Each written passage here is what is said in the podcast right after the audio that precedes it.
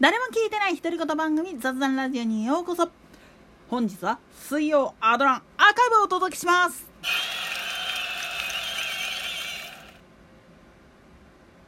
今でこそ YouTube だとかニコニコ動画を通じて各種のまあ今年はともかくとしても例年通りであるならばさまざまな地方のイベントっていうのが公式ホームページの動画とかとして上げられることっていうのがあって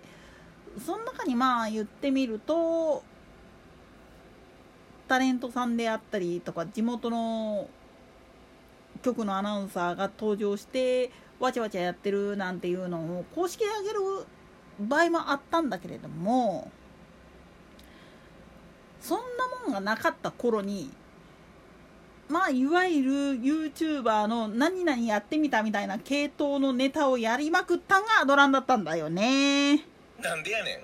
その中でも特に特殊だったんがいわゆるアドランこの際救助隊っていう名のもとでやったイベント盛り上げ企画なんですよね。そもそもまあ言ってみると関西の方で開催されているイベントの中にはメジャーなイベントはいいんですよ。で問題になってくるのはそのメディアとかが関係ないイベントでの集客力っていうのを考えた時に下手な芸人呼べないっていうのがあったんですよね。なんでやねん。これはもちろんギャラの加減っていうのもあるのと同時に安いギャラで出てくれるであろうと思われる若手とかでまあ漫才とかコントとかやってくれって言って依頼したはいいけれどもそれが盛り上がらんかったら発揮しって目玉のはずなのにまあ言ってみると全体的に面白くないっていうことで、うん、ある意味安物買いの銭失い状態になってしまうっていう危険性もあるわけなんですよね。かといって放送局のアナウンサーに副業でやってくれみたいなことで陰でこそこそやっちゃうとこれ労基法に引っかかってくるしで一応あの副業禁止ですからね建前上は。そういったこともあってまあ言ってみると人気者が多い MBS のあの当時の MBS アナウンサーズにイベント参加してくださいって言ってもマラソン大会みたいなやつやったら個別で参加する人いますからね。顔の兄ちゃんみたいに「俺 ABC 笹山行ってくる」とか言ってぶん殴られてる人もいますから。なんでやね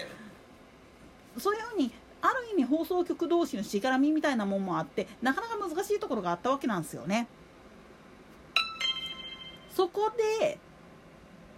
そういうしがらみのない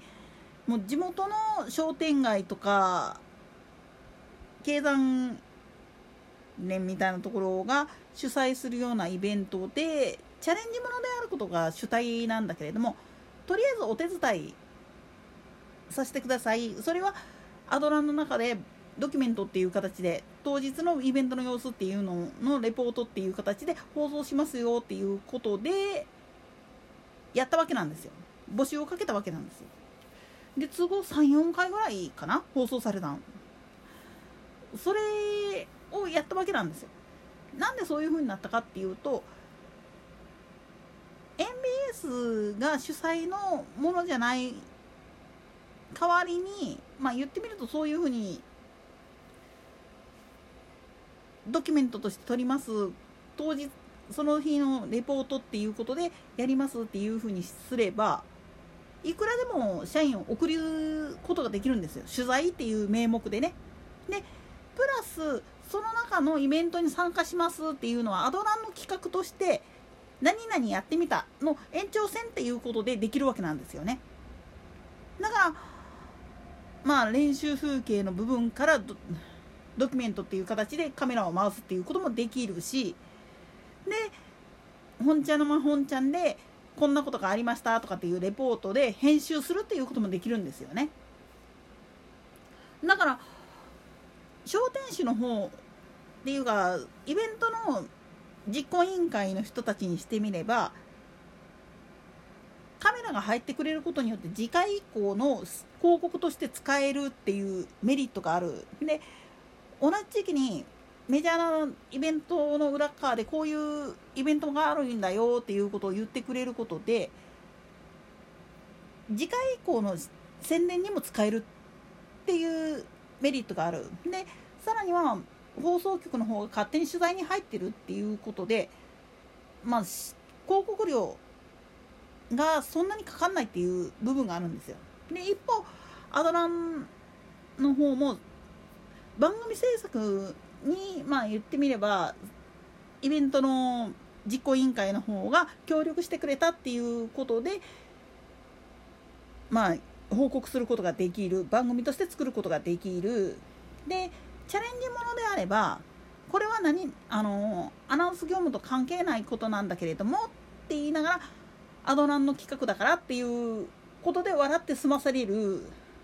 でかつまあ言ってみると若手アナウンサーの活躍の場っていうのを作るっていうことができるっていうことでやってたわけなんですよ。ただやっぱりねあのイベントに呼びたいアナウンサーを指定してくるところもあってそれゆえに断っちゃったっていうのもあるんですよ。なんでやねん。特にねやっぱり体力勝負の中でやっぱ呼びたいやつっていうのがいるんですよ。イベントの中として。やっぱこの人がこういうかっこいいことやってくれたらいいのになあいうことで名前をもう指定してくるケースっていうのもあるんです。今で言うんだったらねそうねあのー山中誠アナに、まあ、言ってみるとトライアスロンのイベントに出てきてくれって言ったとしてそれ以外のアナウンサーはって言われたらあいらないですみたいな格好になってしまうと本末転倒になっちゃうんですよね。あくまでも34人がチームになって動くっていう形の企画だったもんだからそれにするためにはやっぱりイベント実行委員会の人たちもその条件に合うことを踏まえた上で応募するっていう形をしないといけなかったわけなんですよ。だからものによっては本当にねめっちゃ悩んだ末にっていうのもあったっぽいんですよね。といったところで今回はここまで。それでは次回の更新までごきげんよう。